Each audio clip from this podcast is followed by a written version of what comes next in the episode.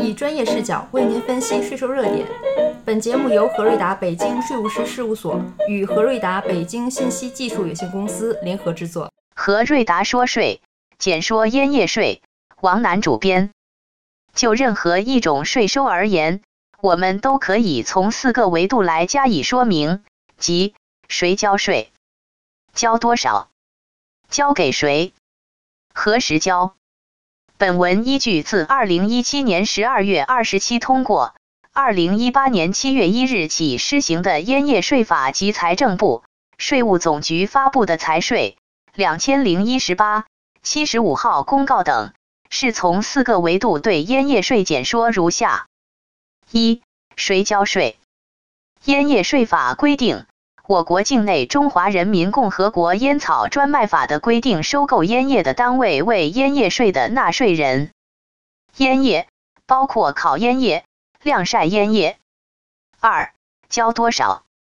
烟叶税法规定，烟叶税的税率为百分之二十。烟叶税的计税依据为纳税人收购烟叶实际支付的价款总额。二零一八年六月二十九日，财政部。税务总局发布公告，纳税人收购烟叶实际支付的价款总额，包括纳税人支付给烟叶生产销售单位和个人的烟叶收购价款和价外补贴，其中价外补贴统一按烟叶收购价款的百分之十计算。三、交给谁？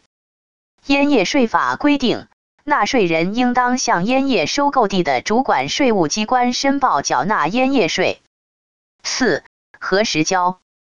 烟叶税法规定，烟叶税的纳税义务发生时间为纳税人收购烟叶的当日。烟叶税按月计征，纳税人应当于纳税义务发生月中了之日起十五日内申报并缴纳税款。以上我们已从四个维度简要的介绍了烟叶税。由于烟叶税的纳税人是烟草专卖法的规定收购烟叶的单位。所以，我们还应对烟草专卖法的下列规定做进一步了解：一是烟叶收购主体问题。二零一五年四月二十四日，第十二届全国人民代表大会常务委员会第十四次会议第三次修正的烟草专卖法第十条规定，烟叶由烟草公司或者其委托单位按照国家规定的收购标准统一收购，其他单位和个人不得收购。烟草公司及其委托单位对烟叶种植者按照烟叶收购合同约定的种植面积生产的烟叶，应当按照合同约定的收购价格全部收购，不得压级压价，并妥善处理收购烟叶发生的纠纷。二零一六年二月六日第二次修订的《烟专卖法实施条例》第十六条规定，烟叶由烟草公司或其委托单位依法统一收购。烟草公司或其委托单位根据需要，可以在国家下达烟叶收购计划的地区设立烟叶收购站点，收购烟叶。设立烟叶收购站点，应当经社区的市级烟草专卖行政主管部门批准。未经批准，任何单位和个人不得收购烟叶。同时，烟草专卖法第五十一条还规定。依照烟草专卖法第三十条的规定，对擅自收购烟叶的，可以处非法收购烟叶价值百分之二十以上百分之五十以下的罚款，并按照查获的省级烟草专卖行政主管部门出具的上年度烟叶平均收购价格的百分之七十收购违法收购的烟叶。对擅自收购烟叶一千公斤以上的，依法没收其违法收购的烟叶和违法所得。二是烟叶的种类问题。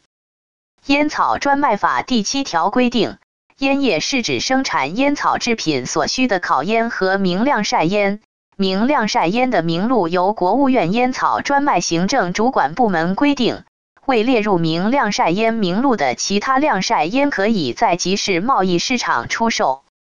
现行明亮晒烟名录系国家烟草专卖局二零零三年发布《国烟法》。两千零三七十二号，共纳入一百九十五种，分布在二十二个省份、一百八十八个县市区、其、涉及白类烟、香料烟、晒红烟、毛柳烟等十一种烟叶类型。